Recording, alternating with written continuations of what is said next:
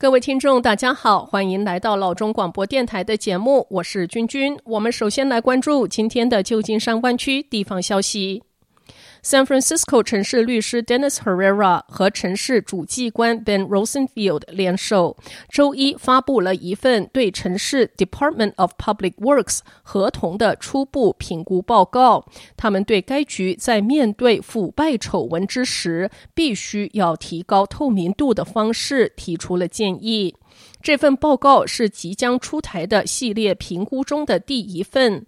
目前包括前 Public Works 的局长 Muhammad Nuru、餐厅业主 Nick Bovis、前市长 Office of Neighborhood Services 主任 Sandra Zuniga，以及承包商 Walter Wang、Belmore Hernandez 和 Florence Kong 在内的六人，已经被联邦法院指控犯有不当行为和一系列的洗钱方案。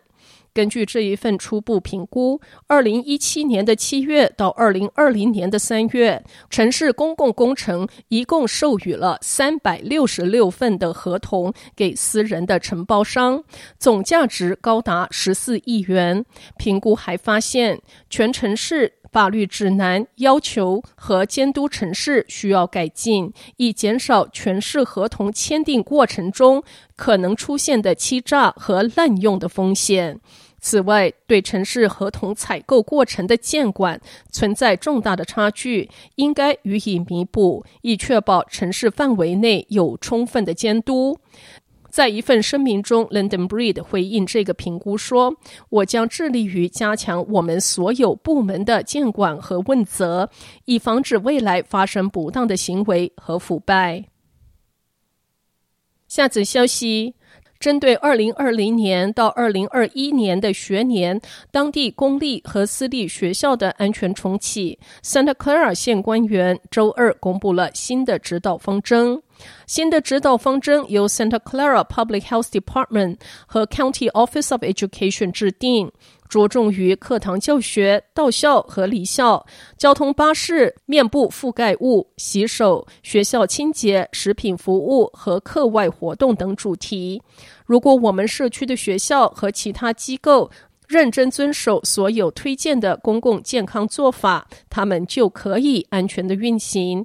县健康官 Sarah Cody 博士说：“他们现在必须推进准备工作，以确保所有措施都到位。”重启确切的日期没有提供，但根据一份新闻稿，日期将取决于未来几周病毒控制的情况。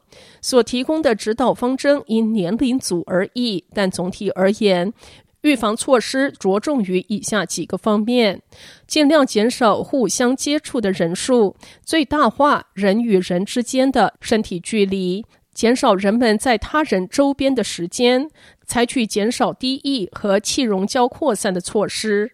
更多细节可以浏览 Santa Clara 县官方网站 triple wdsccgov dot org。下则消息。Federal Bureau of Investigation (FBI) 警告公众要警惕欺诈性 COVID-19 抗体检测。真正的检测可以查出一个人以前是否感染过导致 COVID-19 的病毒，但对于假的检测，FBI 警告说，它不仅仅是骗子提供虚假结果的一种方式，而且还是骗子窃取参与者个人资讯的手段。根据 FBI，骗子试图获得保险和 Medicare 的资讯，而这些资讯可用于以后的医疗保险或者是身份盗窃所用。FBI 也敦促公众们一定要注意来自社交平台、电子邮件、电话、线上发布以及未知来源的抗体测验的广告，也要注意激励你去做检测的行销人员。官员敦促查看 Food and Drug Administration（FDA） 网站，咨询初级保健医生、使用知名的实验室或者是医疗保健提供者等。这并不是官方敲响警钟的第一种新冠病毒的诈骗。上周，司法部警告人们不要使用假的 COVID-19 口罩豁免卡。卡片上面内容如下：我不接受任何在公共场合使用口罩的条例约束。佩戴口罩对我构成精神或身体上的危险。根据美国残疾人法 （ADA），我无需向你透露我的病情。警告最先来自 North Carolina 中区联邦检察官办公室。警告指出了拼写和其他的错误。联邦检察官办公室指出，这条讯息以卡片。传单或者是海报的形式出现。联邦检察官在一份声明中说，这一些卡片没有法律的效力。Freedom to Breathe Agency 或者是 FTBA 并不是政府的机构。Department of Homeland Security 的下属 Homeland Security Investigations 也在打击 COVID-19 的诈骗案。下则消息。跟随 Control Costa 的引领，阿拉米达县对重启也按下了暂停键。这都是因为 COVID-19 病例在激增。这意味着准备开放室内就餐的餐厅老板必须再继续等待。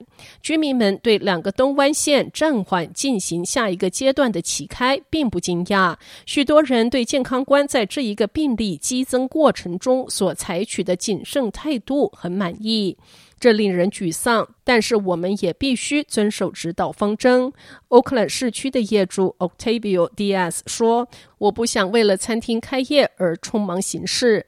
不仅是餐厅希望开放室内服务，健身房的老板也希望能够开放室内锻炼。” Contra Costa 县原定计划是昨天周三开放酒吧和健身房，但他表示听从州长 Gavin Newsom 的建议，并且因为住院人数激增，他必须要继续等待。